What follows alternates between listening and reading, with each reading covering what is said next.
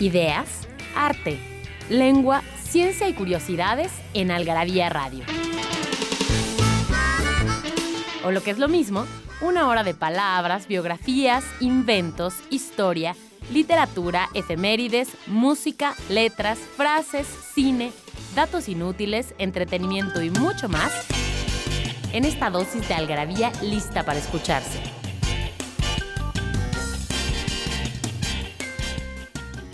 Algarabía Radio. Primero, el principio. Inquipit.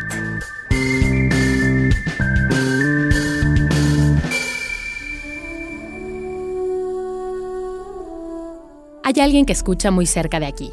Espera, retiene el aliento. Dice, es mi voz la que habla. Nunca más, dice él, va a estar todo tan tranquilo, tan seco y cálido como ahora. Hans Magnus Ensenberg, El hundimiento del Titanic.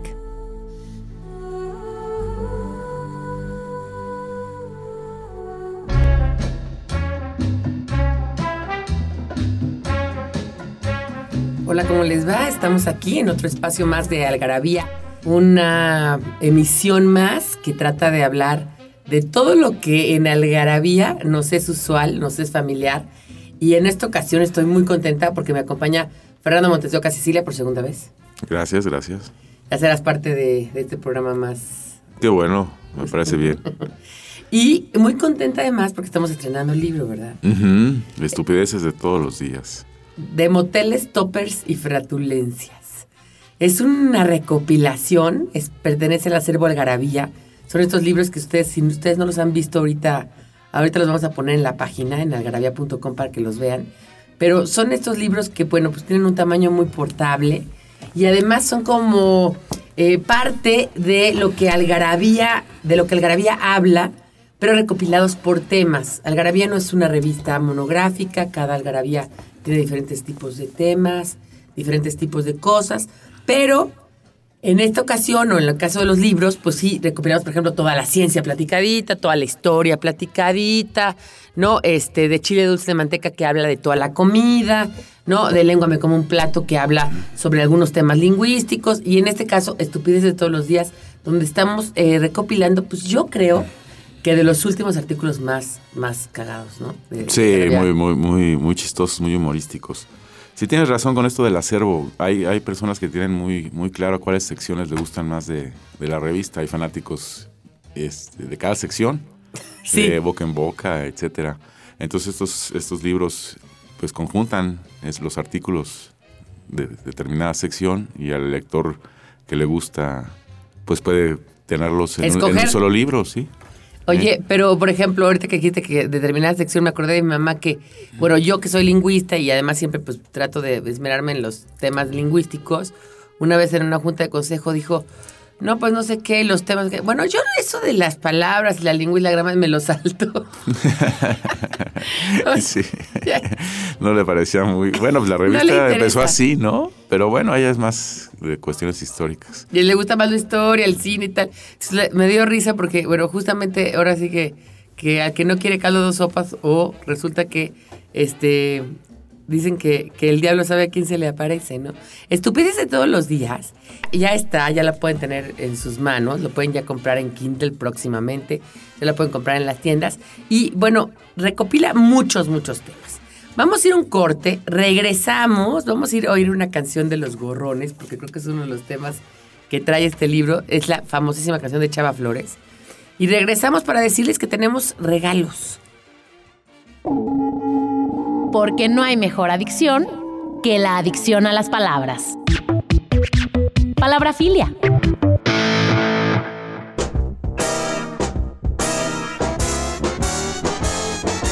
Abigarrado. El Diccionario del Español de México no incluye este vocablo. Sin embargo, según el DRAE, significa algo que es de varios colores mal combinados, heterogéneo, reunido sin concierto. Además, propone que su origen esté probablemente en el francés bigarré, que significa multicolor mezclado. María Moliner, por su parte, lo define como policromo, de muchos colores. Heterogéneo, mezclado, compuesto de elementos muy diversos o inconexos.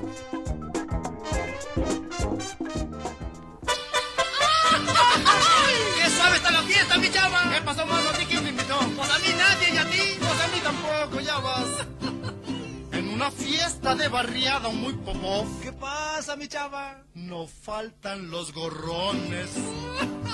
Se da uno cuenta que nadie los invitó. ¿Por qué, manito? Por múltiples razones. Se cuelan cuatro, cinco, seis o siete o diez, o todo un regimiento. Y se dedican las botellas a vaciar en menos que lo cuento. Pero eso sí, llegaron los gorrones. Hay que esconder botellas y platones.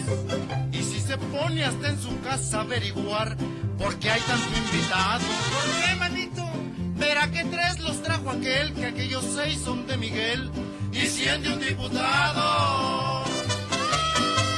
Miren otro que se coló. Soy amigo de la hermana de un señor que no vino a la fiesta. las manitas. Pues yo soy cuate del sobrino de labor que toca con la orquesta. Mira, ya anda otro balina. Ay, a mí me dijo el de la tienda, y vaya usted. Ay, que va a estar rete suave adentro. Y este es el... Pues ya estamos aquí de regreso en Algarabía Radio y estamos platicando de un nuevo libro de la colección del acervo Algarabía, que son libros dirigidos a la curiosidad de los entrometidos, a la turba multa de los habladores y a la sonsaca de las viejecitas. Libros de todas las cosas y muchas más. Estupideces de todos los días, de moteles, toppers y flatulencias. Y justamente por eso les tenemos unos regalos. Vamos a regalar un libro y 30 paquetes de revistas a la persona que nos diga quién es el autor de nuestra educación musical en Algarabía 119. ¿Quién es el autor del artículo Nuestra educación musical de Algarabía 119? Esas personas que estén en el área metropolitana, en la zona de Puebla, en Querétaro o en San Luis Potosí, donde tenemos, donde tenemos eh, tiendas, bueno, pues obviamente tendrán sus revistas. Si no, pues no tendrían que venir por ellas aquí a la Ciudad de México. Bueno, Los Gorrones es de Edmundo Bastarrechea, Bastarrachea, que es, bueno, súper... Donde también es el Triángulo de las Bermudas, ¿no? De los hoteles de paso, ¿no? Los Sí, eh, también está metida la redacción de la revista en el, en la, en el artículo, creo, ¿no? ¿Por qué?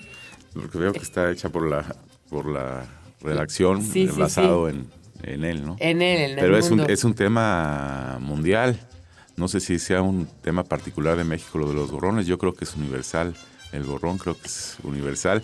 Y en la revista dice más o menos cuál sería la, La definición. la definición. ¿Por qué le dicen gorrones? Parece que en, que en España había los muchachos que vivían fuera de, de sus casas, estudiando lejos de sus casas, pues ve- vestían estas levitas y gorras, etcétera. Muchas gorras, sí, y pues claro. sin dinero se metían a las, a las fiestas, a los convites y saludaban con su gorra, ¿no? Muy amables, como si fueran Se de quitaban la- familia. se quitaban la gorra. para saludar.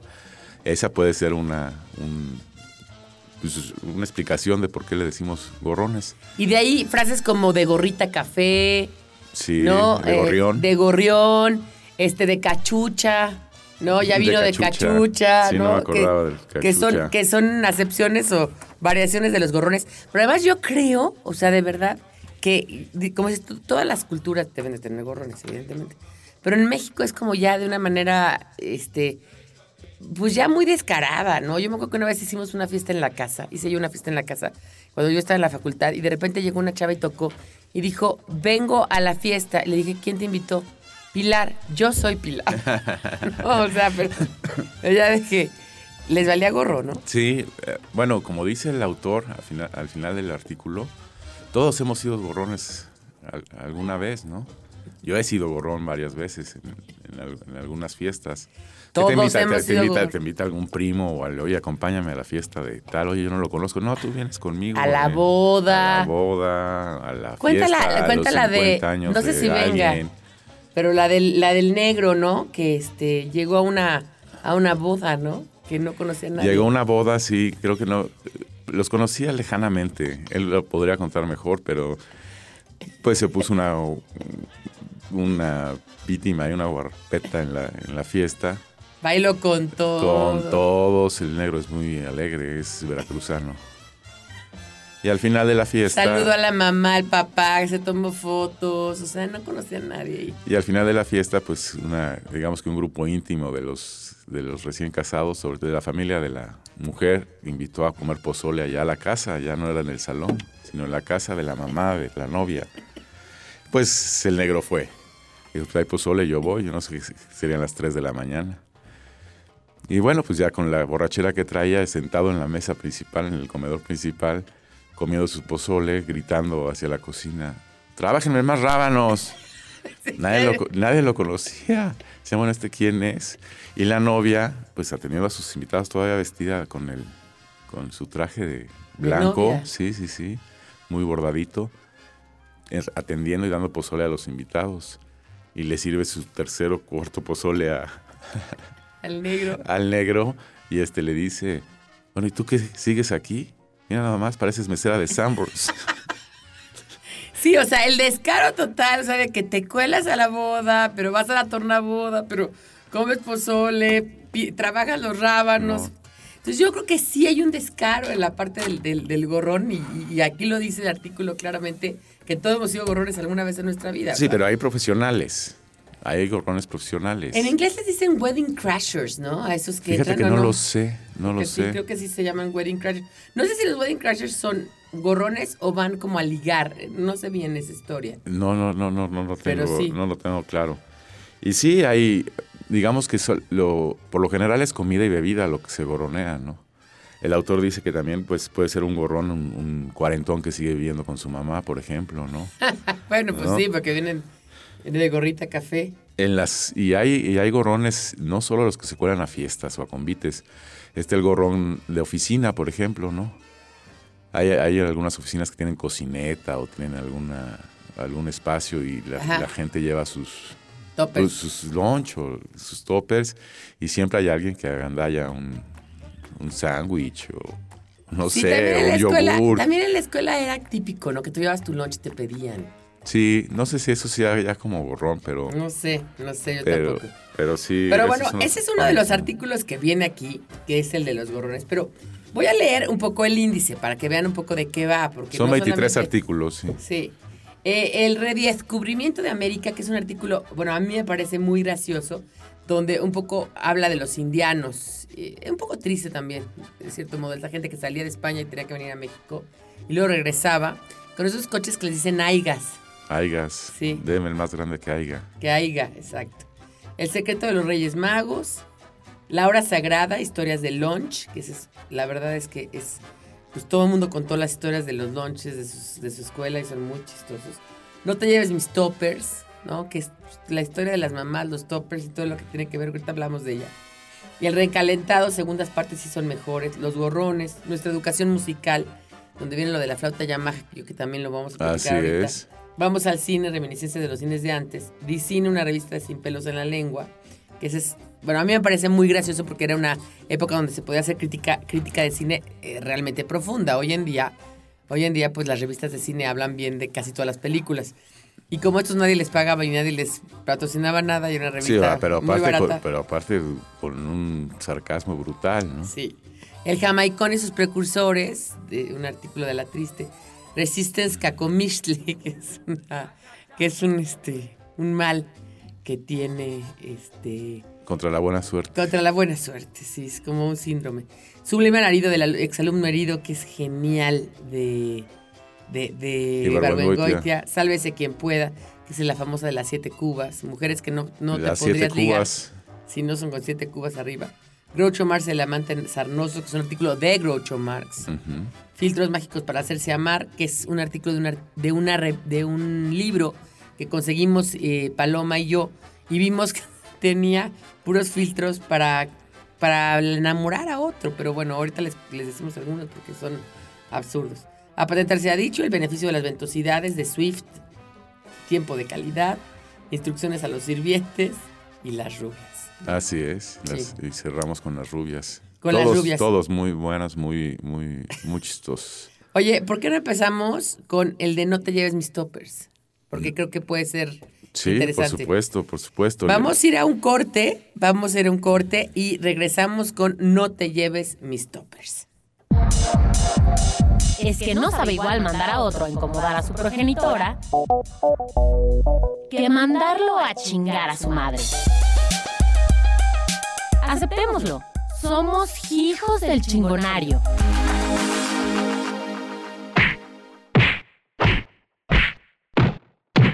Chingadazos. Sustantivo que funciona como sinónimo de golpes, trancazos y madrazos. Se utiliza de la manera que mejor le acomode a cada quien, así que alguien puede entrarle a los chingadazos, mientras otros prefieren pegarle unos chingazos a quien todavía no haya aprendido a darlos. La forma chingazos se utiliza más comúnmente en el norte del país. Por ejemplo, si no te acabas la sopa, te voy a dar unos chingadazos.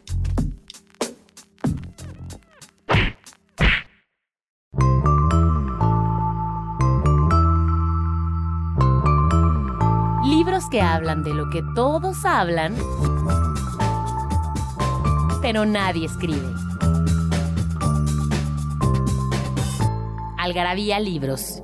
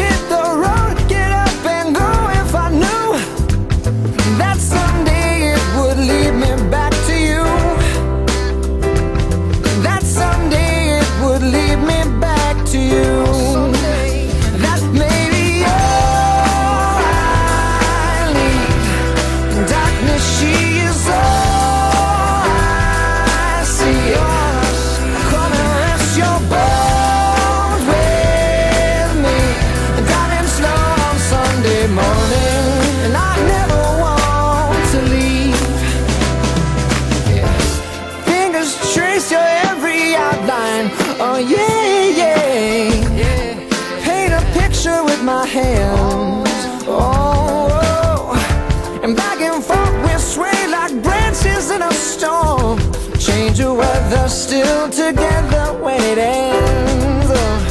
That maybe you're darkness. She is Estamos aquí de regreso en Algarabía Radio. Estamos platicando de estupideces de todos los días, de moteles, toppers y flatulencias. Y oímos por ahí este, la canción de Sunday Morning de Maroon 5, porque también los domingos son parte de este, de este, de este libro. Los De este libro, y, sí. Y el miedo que mucha gente le tiene a los domingos. A mí no me gustan.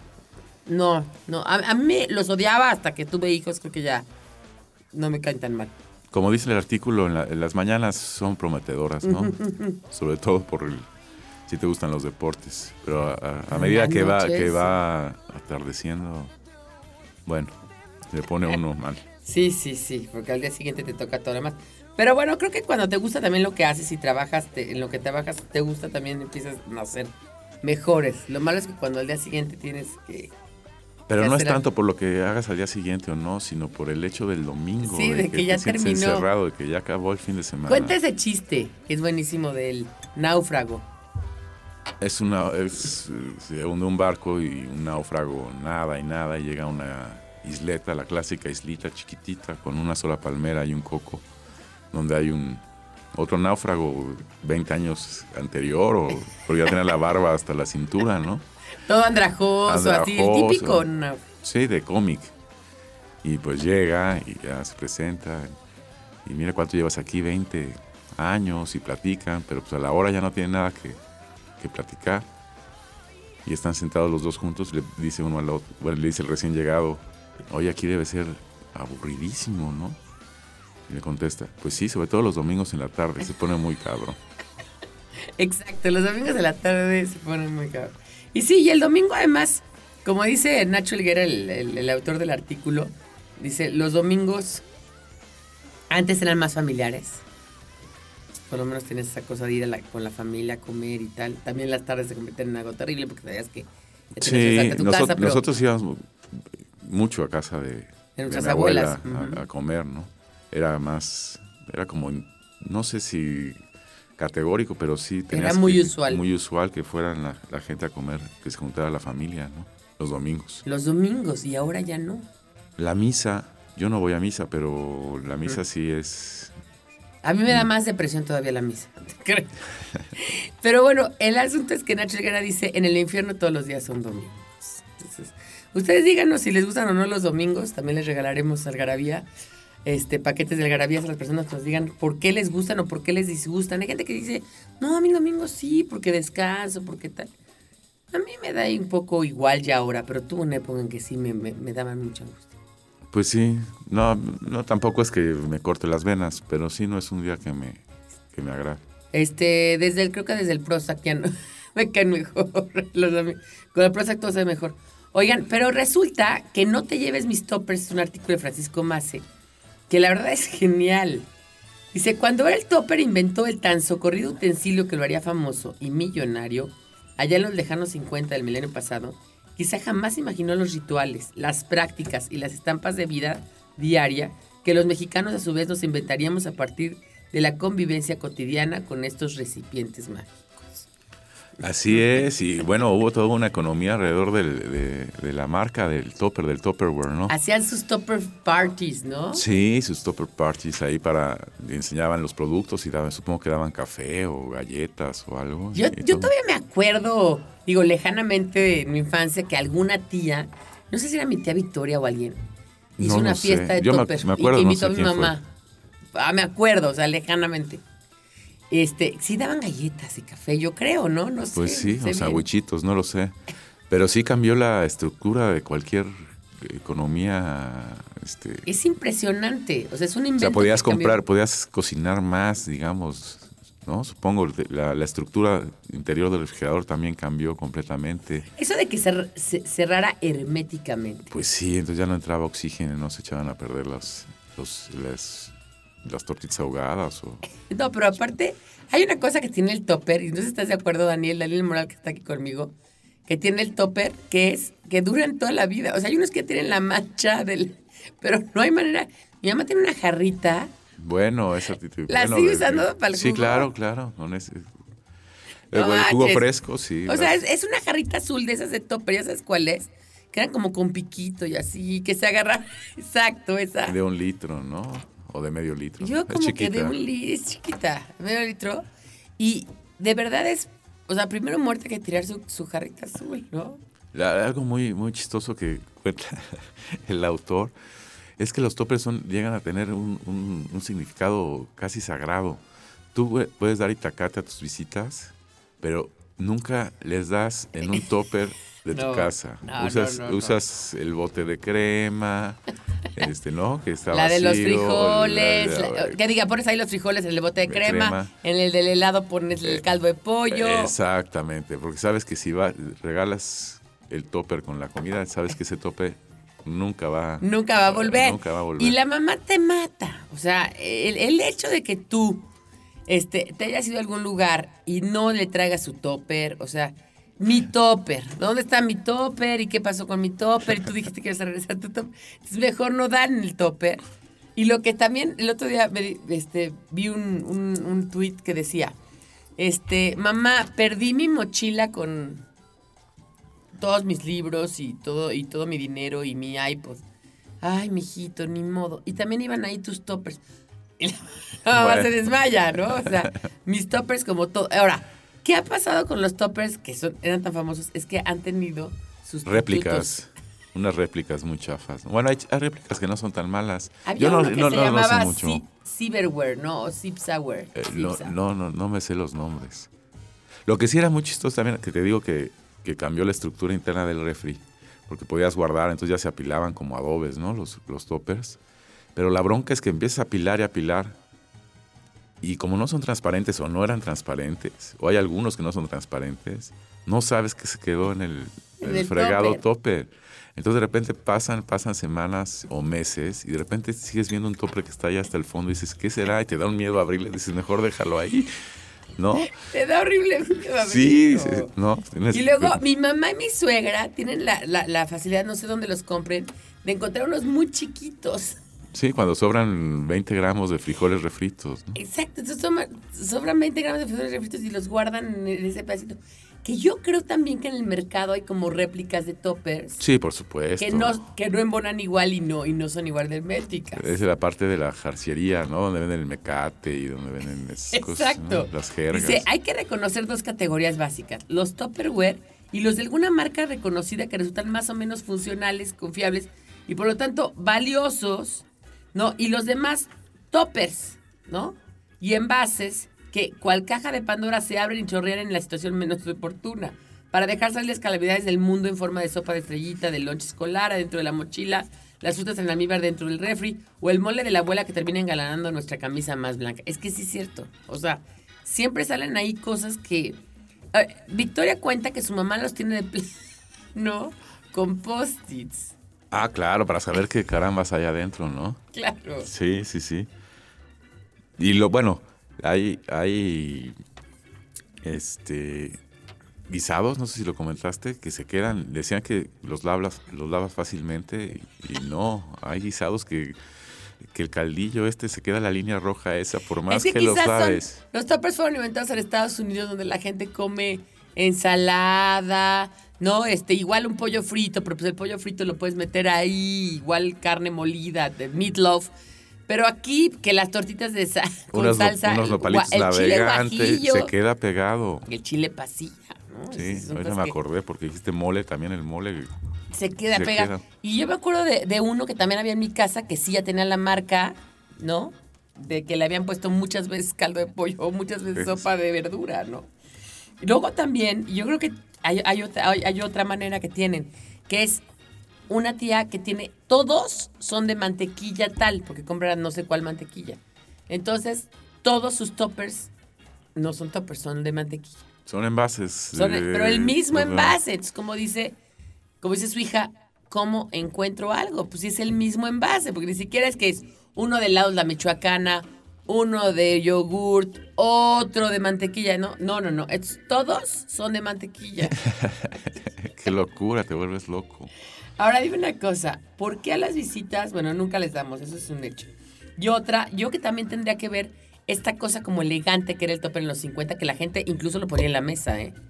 O sea, en un segmento, en el segmento popular, tener un topper era cuestión de elegancia y hasta lo ponían en la mesa. Pues no sabía yo eso. A mí me parece una cosa horrorosa que esté un Tupperware en la. en la Horrible, horrible. Ah, incluso hay unos que ya tenían hasta, ahora hay, hay nuevos que son de vidrio. Y Ah, tienen bueno, tapa hermética. Pero es como Pyrex, ¿no? Como pa- ándale, el famoso Pyrex, exactamente. Sí. Sí, oye, y en la oficina también, ¿verdad? Llevan sus, sus toppers. Los godines también es de topper total. Absolutamente. He venido hasta acá a contar una historia de toppers. Que me ¿De la acordé y que no lo resistí. No, ¿De no es la de la oficina? oficina, es de mi casa. Pero tuve que venir a contar esta historia. Resulta que en casa de mi mamá hay un topper muy grande, hay unos toppers muy grandes, ¿no? Para cuando hace, yo qué sé, pozole o así, entonces eh, guarda una cantidad grande. Entonces resulta que una vez un topper de esos... ¿Topper? ¿Topper? Nada más que saber. No, no, de otra marca. No, es otra marca Sí, que de no es otra topper. marca. Ok. Este, entonces una vez, eh, uno de estos toppers, no sé qué le pasó, pero se rompió, ¿no? O sea, se quebró. No tiene un hoyo, sino que se quebró. Mm. Era ya si le típico, echas era líquido- típico que se, se- se- como que se le hacía una ranurita, ¿no? Una fisura. Exactamente. Se le hizo una fisura y entonces ya si le echas líquido, pues se cae. Entonces, pero hay dos iguales. Entonces, ¿cómo saber cuál es el que está fisurado y cuál es el que no? Solamente echándole un Porque líquido, ni modo ¿no? que, que lo tires, pues si sirve para las palomitas, por ejemplo, ¿no? No, y aparte una mamá no va a tirar un topper, o sea, Claro que entiende no, que no, claro que no, claro o sea, que no. es así. Entonces, este topper, ¿cómo diferenciarlo? Pues se le hizo fácil ponerle una P de palomitas. Es el topper de las palomitas. Entonces agarró un plumón indeleble y le puso una P de palomitas. Y ya, Ah, muy bien. ella y mi hermano que viven juntos saben que la P, el topper de la P es para las palomitas. Entonces, claro, uno que no vive ahí, pues no lo sabe, ¿no? Entonces, el otro día llega mi hermana, voy a hacer una gelatina, hace la gelatina, la echa en el topper con la P, la gelatina se cae, es un desastre. Y mi mamá le dice, ay, Adriana, ¿pero cómo lo hiciste en el topper de las palomitas? Y mi hermana, ¿y cómo voy a saber que es de las palomitas? Pues, Pues tiene tiene una una P. Claro. Oye, eso es una lógica impecable de tu mamá. ¿es una P de qué? ¿Una P de qué? Pues de palomitas. Podría haber sido pozole. Claro. Podría haber sido de por favor, úsame. Podría haber sido de lo que sea. Pero además se le hace como súper lógico a las mamás. Claro. Ya después, obviamente, estábamos tacos de la risa todos. Mi mamá, claro, como no te avisé, ¿no? Pero. Pero, bueno, eh, esta tía, esta tía que tiene todo, todo con sus. Porque todo tiene el mismo envase, todo el mismo envase, le pone sus post-its justamente para eso. Pero dice, dice Victoria, el código es solamente ella lo entiende, porque haz de cuenta, el post-it uno dice P, o sea, bueno, que eh, R1, o sea, recalentado del día 1. O sea, entonces, pues ese código no, no está, ¿no? Ahora, hay una cosa, yo que como los libros, ¿no? Hay dos tipos de pendejos, los que prestan los topes y los que los regresan, porque... Sí, bueno, le podríamos al, al famoso dicho de que no, la mujer, el caballo y, la, y los libros no se prestan. Ajá.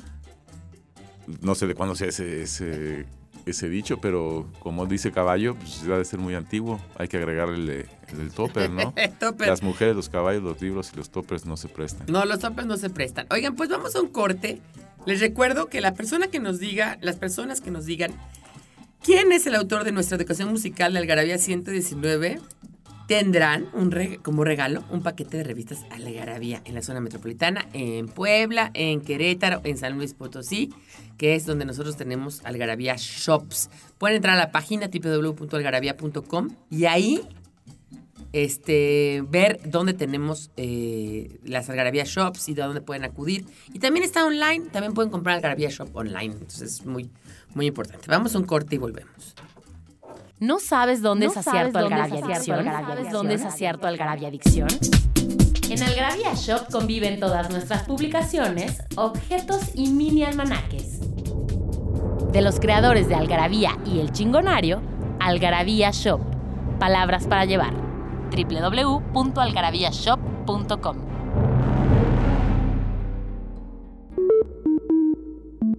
En Algarabía Radio queremos saber lo que piensas. Encuéntranos en Twitter como arroba algarabía y en Facebook e Instagram como revista algarabía.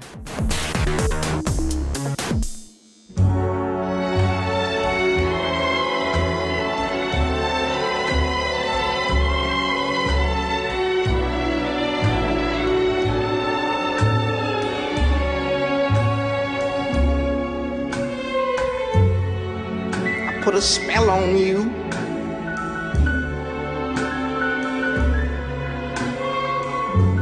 Cause you're mine.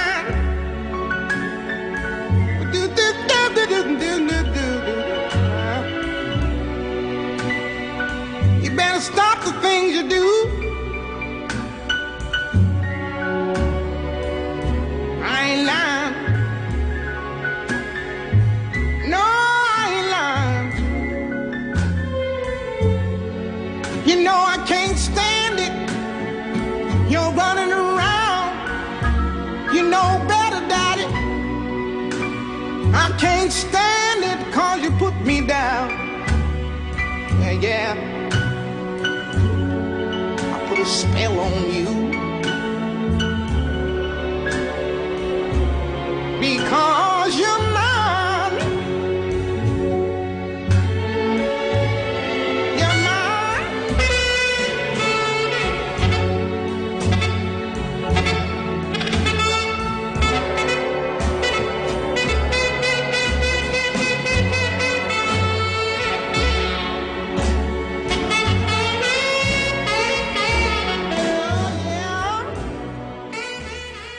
aquí diciendo que no podemos creer que exista un artículo, bueno, más bien, el artículo sí, pero no podemos creer que, que exista el libro que nos encontramos de filtros mágicos para hacerse llamar. Oímos a Nina Simone con I Put a Spell on You. ¿Cómo hacerte amar? ¿Cómo hacer que el otro te quiera? Que le das tolo H, este, haces brujería. Hay gente que cree en la brujería, cree, que de verdad cree que, que Sí, es por, su- factible. por supuesto, y en el mercado de Sonora te venden cualquier cantidad de métodos, ¿no? Como, le dice, como se dice en el artículo, filtros. filtros, mágicos para hacerse amar. Sí, Exactamente. lo que pasa es que este en particular, que debe ser más o menos de los años 70, no, no, no sé este librito que encontraron ustedes de qué, de qué época sea. Era, era como de los 80, más bien. Como Ah, de los 80, sí. Pero son Pero para sí se veía todo como mal impreso, o sea, Sí, todavía sí, no sí, había era como- computadora, o sea, como entonces un sí. folletín. Como bueno, los no, era 80. libro. Sí. Y son cábalas. Sí, son cábalas, sí, filtros sí, para cualquier cosa, ¿eh? Para la salud, para el amor, para volverse invisible. Bueno, para cualquier remedio que Dice, tener. remedios para alcanzarlo todo. Todo, todo. Aquí está, de hecho, en el libro Filtros mágicos para hacerse amar, secretos y recetas cábalas. ¿Se siente cansado de perseguir la fortuna y no encontrarla? ¿Le gustaría que todos cayeran a sus pies pero no lo consigue? ¿Quisiera encontrar el amor de su vida y retenerlo para siempre sin valerse del chantaje o de la violencia? ¿No sabe cómo apagar los ardores de su dama? ¿Desea impedir que su marido se duerma en las noches? ¿Se imagina eternamente bella, bella? ¿No puede más con el dolor de muela y le da terror al dentista? ¿Sufre de las insoportables hemorroides? ¿Alguna vez ha soñado con ser invisible? Desesperado lector, en estas páginas encontrará remedios efectivos. Muy, muy efectivos para todo esto que quita sueño. Así es, es el, el doctor Kulsner, que no sé quién es el doctor Kulsner, pero las, las recetas, filtros o métodos Kulsner. son, Kulsner se escribe con K y Z. Kulsner. Kulsner. Ajá. son prácticamente imposibles de seguir. A ver, a menos que viva uno en la. Edad Media o sea uno ¿Pero en alquimista. dónde? ¿Pero en dónde? No lo sé, bueno, en, en Dinamarca Europa, o- no sé, son casi imposibles. Probablemente sirvan, ¿eh? porque no creo que alguien haya hecho esto. A lo mejor si, si lo hace uno con dedicación, a lo mejor, Para impedir que un hombre vaya con otras mujeres.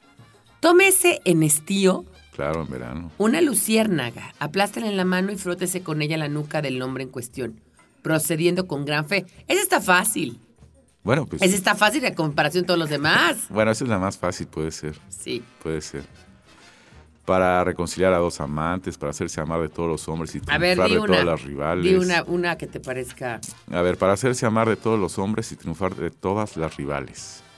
Arránquese las partes sexuales a una liebre y redúzcalas a polvo. Y hagas... ¿Cómo reduce? Ah, no, es que no es tan específico el doctor Kutzner. Yo creo que hay que tener cierto ya cierto background sí de, de alquimia o de algo. Le agarran las partes sexuales y las reduces a A polvo. polvo. ¿Cómo? Yo no, no sé, debe- no, debe ser, no debe ser tan difícil, hay que ponerlas Te a secar, secar, supongo, yo ¿no? creo, sí, sí. Bueno, lleva su tiempo, ¿no? Hay que tener eh, paciencia. Arránquese las partes sexuales a una liebre y redúzcaselas a polvo. Y hágase lo mismo con los ojos de una paloma. Métanse ambas cosas en una bolsita de seda verde que se llevará colgada a la cintura, de manera que caiga sobre la sínfisis pubiana, o sea, un palmo aproximadamente más abajo del ombligo. Esta bolsita debe ser preparada en viernes y perfumada con los perfumes gratos a Venus. Al final del libro hay varias recetas para preparar dichos perfumes, según el día de la semana. Y te la colocas ahí. Y bueno, pues te haces Ya. eh, ya con eso. No, sobre todo la liebre y lo del ojo de la palma está muy... Bueno, no es tan difícil esta como otras que vamos a decir. Bueno, yo te voy a decir, este es, este es más complicado un poco. Hay una cosa importante. Unas muy sencillas. Para curar las hemorroides basta concentrarse sobre una piel de león. Sí. O sea, ¿para qué van al doctor? ¿Para qué se ponen giloproct? ¿Para qué...? No, no debe haber hemorroides. Siéntense en- sobre una piel Tanzania. de león y ya, ¿no? Para curar el dolor de muelas, colóquese una serpiente muerta o viva sobre la persona atacada de esta afección. Muerto viva, eso es, eso es mejor. Muerta o viva, o sea, no importa, ¿no? Para conservar la belleza de las mujeres. Esto es importante porque dice que no sale ni una arruga aunque tengas edad muy avanzada. Tómese todas las mañanas carne de ternera recién muerta y sacrificada a la hora en que domina Urano. Córtesele en tiras lo más delgadas posibles y aplíquesela sobre las mejillas, los ojos y en general sobre los lugares sensibles cuyo marchitamiento quiera impedirse. ¿Mm? No sé cuál es la hora en que domina Urano. No, ese es el, es el punto número uno. Siempre hay algo que no sabemos qué es, y entonces ahí es donde te, ahí es donde te tuercen. Sí. Dejándola en tal posición por espacio de tres cuartos de hora, las partes cubiertas no se arrugarán aun cuando la edad sea muy avanzada. Esta me parece muy interesante. Para restablecer la virginidad perdida. Tómese una onza de tierra de Venecia, un poco de leche de hoja de espárrago, un cuarto de onza de cristal mineral. La tierra de Venecia, bueno, pues habría que irla a buscar, ¿no? No sé si sea, se refiere a, a tierra de Venecia de la ciudad o haya, hay algún polvo que se llame tierra, Tierra de de Venecia. Venecia. Leche de hoja de espárrago. No está mal. Un cuarto de onza de cristal mineral puesto en infusión con zumo de limón o de ciruelas verdes. La clara de un huevo fresco y un poco de harina de cebada. Con estos ingredientes fórmese una pastilla que afecte, que afecte la forma cónica y que deberá ser introducida en las partes sexuales de la muchacha desflorada, después de habérselas lavado con leche tibia de cabra y untado con cold cream. Practíquese esta operación cuatro o cinco veces con 24 horas de intervalo entre la una y la otra. Y ya, te vuelves virgen otra vez, eso es lo que está muy bien. O sea, sí es Oye, sin cirugía. sin Para cirugía. hacerse invisible. le- Ese, ese, ese no es fácil porque... Y hacerse invisible no es... eh, Sientes sobre no, una piel no de es león. cualquier cosa, no es cualquier cosa.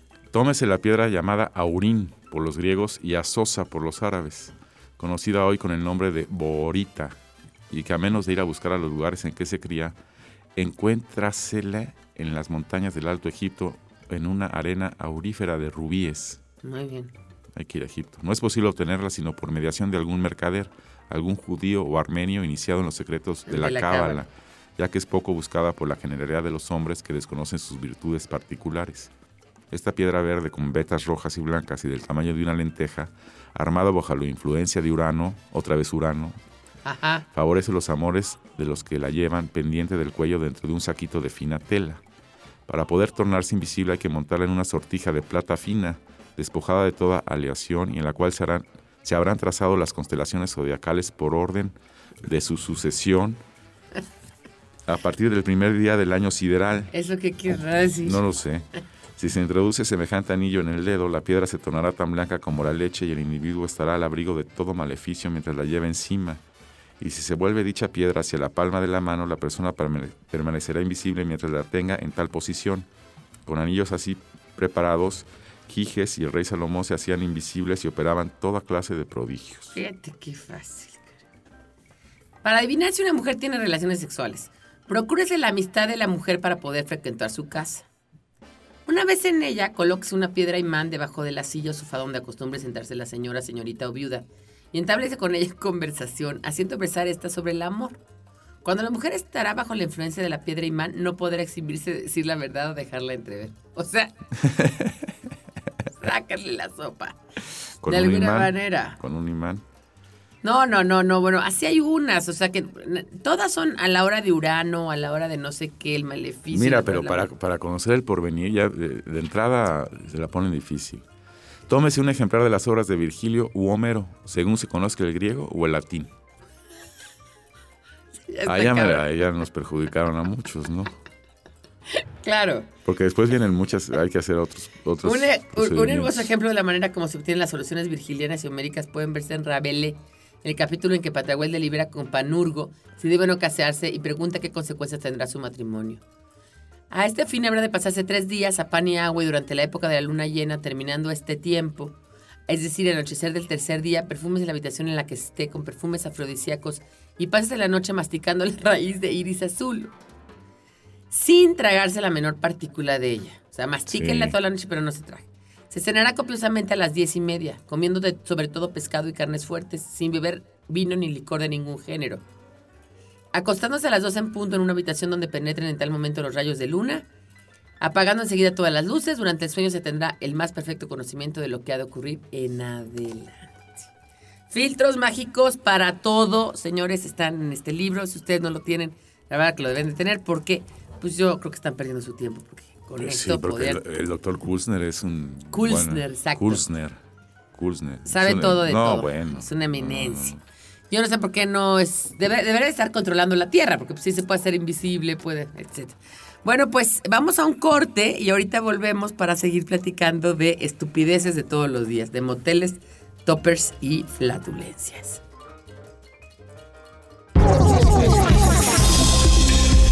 Perdido en la traducción.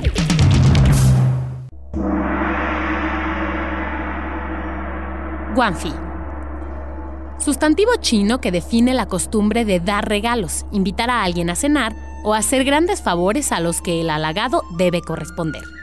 En mandarín, guan significa puerta y xi significa lazos, es decir, la conexión que se da entre dos personas por una mutua obligación. Una sentencia china que ilustra a la perfección el guanfi es la siguiente. Si te hago las cosas difíciles, las hago difíciles para mí también. Si hago las cosas fáciles para ti, las hago fáciles para mí también. Nos hicimos de palabras y se las pusimos a todo lo que pudimos.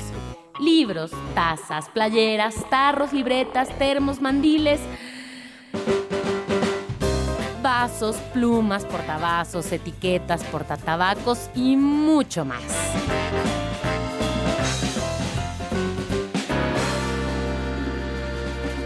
Objetos irresistibles en algarabíashop.com.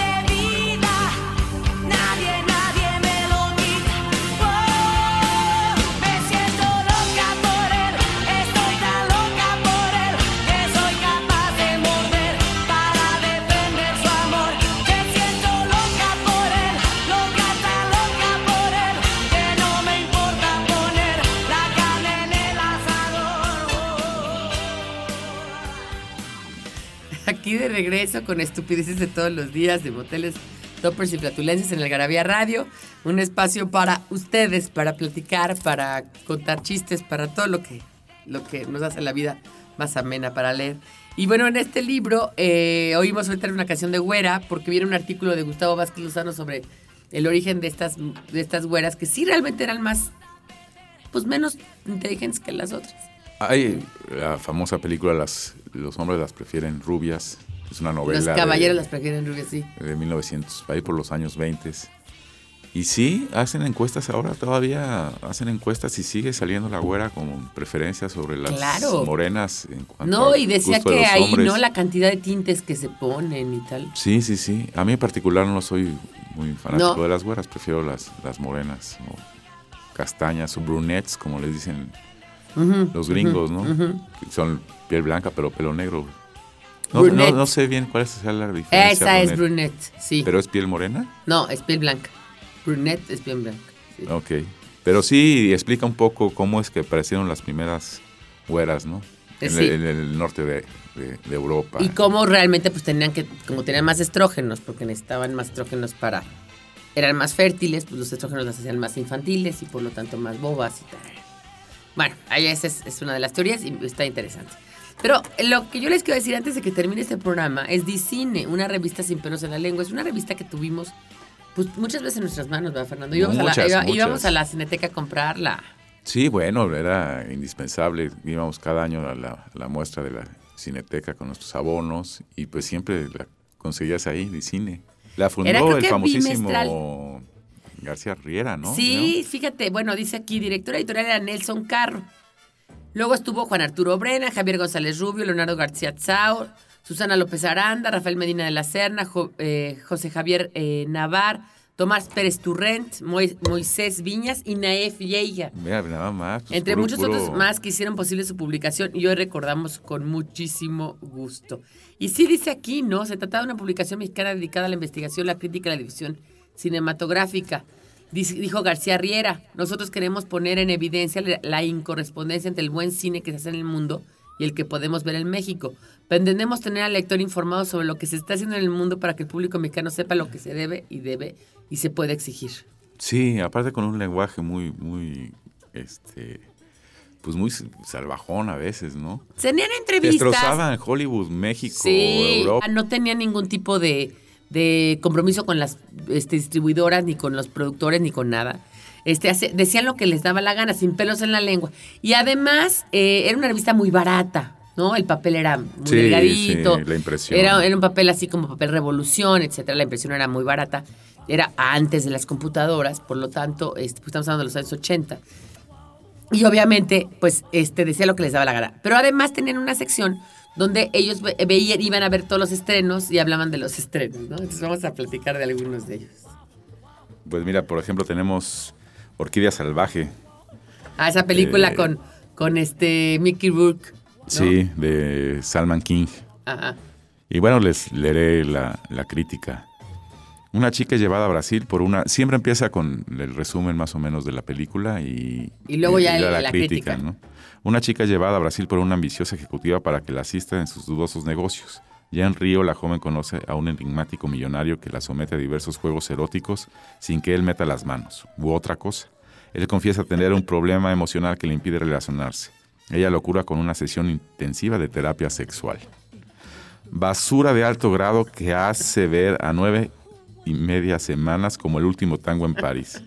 Si el protagonista, interpretado por el ya insufrible Mickey Rourke, se tomara un baño con harto champú y se sometiera a una dieta, no tendría tantos problemas para relacionarse.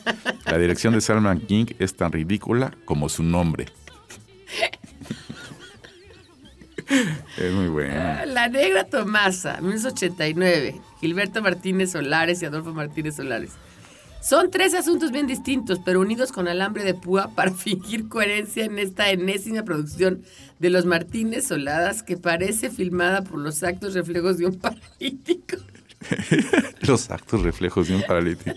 Sí, a esas, esas películas de ficheras las hacían pedazos y con razón, ¿no? Por ejemplo, están más la- los, los títulos de las películas mexicanas. Nachas vemos, vecinas no sabemos, de Juan José Munguía, de 1993. En un edificio de apartamentos donde hay una serie de líos entre los vecinos, una fiesta sirve para arreglarlo todo. Un modisto se deshace de una de sus dos amantes, un delincuente fugado escapa disfrazado de mujer y una vecina consigue pareja aunque descubre que es vampiro indescriptible y casi inenarrable basofia que logró estreno comercial, a pesar de estar evidentemente maquilada para un consumo hogareño y de ser un producto netamente piratón. Para la próxima obra de este ínclito equipo nos, per- nos permitimos sugerir este bonito título. Nacos somos, de cine no sabemos. Ace Ventura, ¿se acuerdan de esa película de Pet Detective? De Jim Tom Carrey, Shadia ¿no? con Jim Carrey, dice. La mascota del equipo de los Miami Dolphins desaparece. Para recuperarla es contratado Ace Ventura, detective cuya especialidad son los animales domésticos. Su labor pone al descubierto al culpable, un exjugador convertido ahora en guapa travesti. Que esta comedia haya sido uno de los grandes éxitos de taquilla de los Estados Unidos demuestra que la televisión la comida chatarra produce daños cerebrales de consideración. Solo así se explica que con esta mala réplica de Capulina, pero en vulgar, llamada Jim Carrey, se haya convertido en una estrella cinematográfica.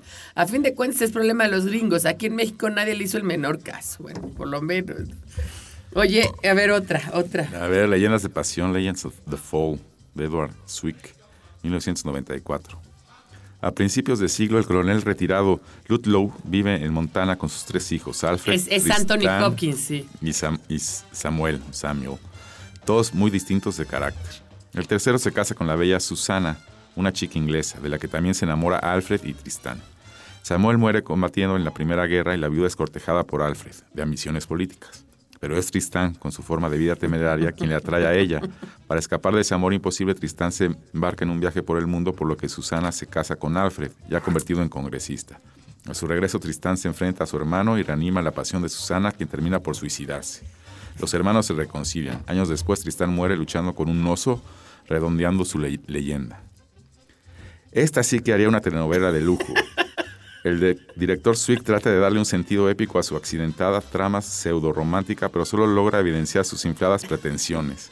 A su vez, la partitura de James Horner también intenta convencernos de que la historia es grandiosa, pero las imágenes lo desmienten. Este decorativo churrito solo sirve como una especie de calendario de Brad Pitt para fans desesperadas. Hay cromos de Pitt en invierno y cabalgando, al atardecer, como quieran. Y para comprobar que hasta Anthony Hopkins es capaz de una mala actuación, cuando su personaje sufre una embolia parece estar imitando a Popeye. Esta me encantó, dice La maldición del espejo. Mirror, Mirror, 1990. Malita y baratona, esta cinta de horror solo merece ser recordada por un buen puntacho a favor. Cuando el demonio del espejo se aparece, es parecidísimo a Keith Richards acabado de despertar. Simplemente aterrador. O sea, ya no lo dice nada. Hay unas que incluso decían, esta película no la fuimos a ver porque nadie de la, o sea, nadie de, Ah, sí. nadie de la redacción quiso irla a ver. O sea, Sí. Las Ignacias, las Nachas de Alfredo Zacarías, Ah, ¿ese qué 1991. Este sí, ya de plano que ya ni chistorete le hacen como dice aquí. Por razones de trabajo, un tipo viaja a un lugar llamado Puro Cuero, Mira- Michoacán. Ahí tiene aventuras sexuales con varias mujeres hasta que termina casándose con la única que, con la única que es virgen. Todas, sobra decirlo, se llaman Ignacia. Rancia putrefacción que no merece comentario, ni menos aún amerita chistorete. El guardaespaldas de Bodyguard. La cantante y actriz Rachel Maroon Houston debe contratar al guardaespaldas Frank Farmer, Kevin Costner, ex agente de la CIA, pues ha recibido varias amenazas de muerte. Rachel se enamora de Frank y aunque él le corresponde, trata de mantener su distancia para desempeñar bien su chamba. El guardaespaldas averigua que es la hermana de Rachel quien ha contratado un matón por celos. En plena ceremonia de los Oscars, donde Rachel ha ganado una estatuilla, Frank consigue salvar su vida y matar al asesino. Un ex compañero de la CIA. El amor florece entre ambos, pero deben separarse. Ridículo thriller pensado para complacer a admiradores de Whitney y o Costner y que tiene el cerebro carcomido por demasiadas horas expuestas al canal de las estrellas. Solo así puede hacer aguantar esta película chatarra que además tarda más de dos horas en resolver sus descabelladas premisas. La única diversión involuntaria corre a cargo del, del peinado de Costner y de la falsa ceremonia de los Oscars aún más kitsch que la verdadera. Eran increíbles estos cuatro. No, increíbles, unas cosas increíbles. Se nos está acabando el tiempo y vamos a un corte, pero de verdad, eh, eh, ahí está, o sea, este, igual la pueden com- comprar todavía en librerías de viejos, quizás. No lo sé. No lo sé, yo no las sé. tengo y las guardo como oro porque me fascina. y este y la verdad es que eran increíbles y decían las cosas sin pelos en la lengua y ojalá tuviéramos otra vez una revista como esta. Y además somos muy amigos de Juan Arturo Brennan. Bueno, vamos a un corte y volvemos para despedir este programa y estupideces de todos los días. Nostalgia en pequeñas dosis. Algarabía para recordar.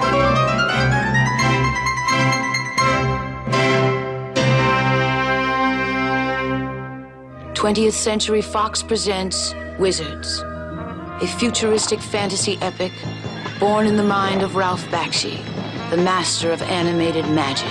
El 9 de febrero de 1977 se estrena en Estados Unidos Wizards, la guerra de los hechiceros, de Ralph Bakshi, primera película animada de ciencia ficción cuya trama se desarrolla en tiempos postapocalípticos. El 11 de febrero de 1978, en China, se suprime la prohibición de leer obras de Aristóteles, Shakespeare y Dickens.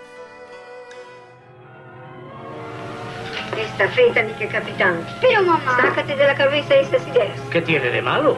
No es que se gane mucho, pero tampoco es para avergonzarse.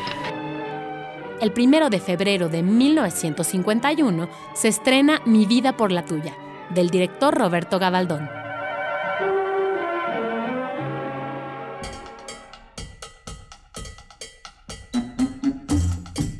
Pues se nos está acabando el tiempo, hay un chorro de cosas que seguramente este libro nos va a dar para otro artículo, porque vamos a hablar del tiempo de calidad. El de instrucciones a los sirvientes que me parece maravilloso de Swift. Muy bueno. ¿no? sí. Dice, dice, por ejemplo, cuando te reprenden delante de otras personas, cosa que con el debido respeto a nuestros amos y señoras es una práctica poco cortés, suele suceder que un desconocido tiene la bondad de decir una palabra en tu descargo. En este caso tienes todo el derecho a justificarte, puedes llegar a la legítima conclusión de que cuando te reprendan después o en otras ocasiones pueden equivocarse. Opinión se, Opinión que se verá mejor confirmada si se presenta el caso a tu manera a otros sirvientes que sin duda se pronunciarán en tu favor. Y, y bueno, obviamente aquí, por ejemplo, ni se te ocurra mover un dedo para cualquier labor que no sea aquella para la que has sido específicamente contratado. Por ejemplo, si el mozo de cuadra se encuentra borracho o ausente y el mayordomo le ordenan que cierre la puerta del establo, la respuesta es fácil. Le ruego me excuse, excelencia, yo no entiendo de, De caballos, no puedo cerrar la puerta. Esto es Swift. Sí, y hay otros artículos. El, el que le hace más honor al, al título de estupideces es los premios Darwin, que son premios que se dan póstumamente a estúpidos que se mueren.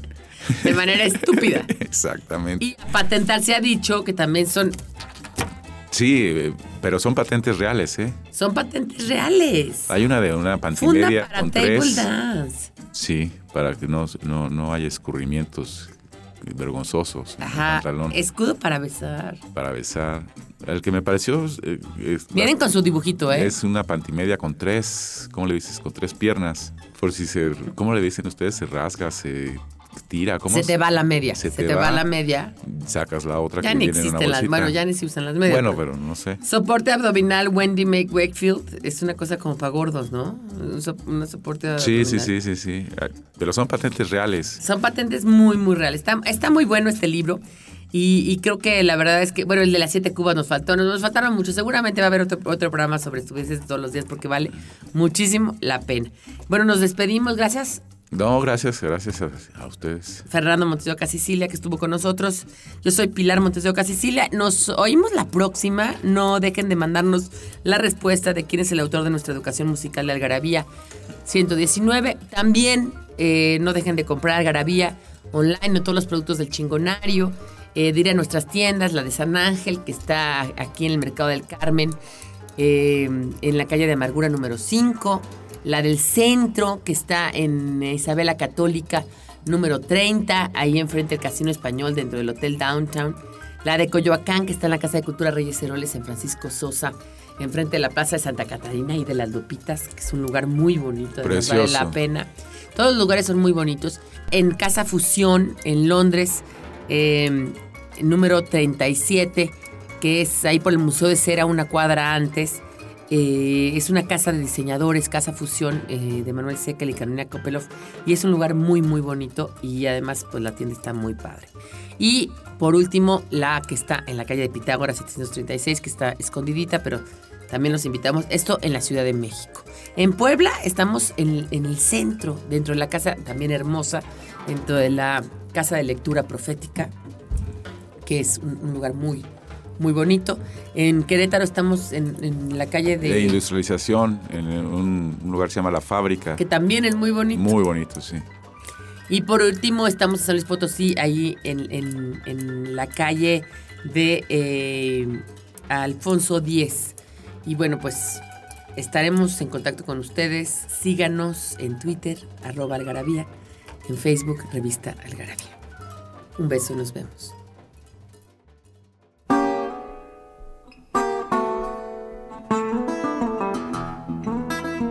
Esto fue Algarabía Radio.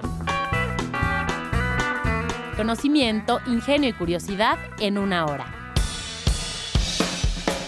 Porque la cultura no solo está en las bibliotecas, museos y conservatorios. Algarabía Radio.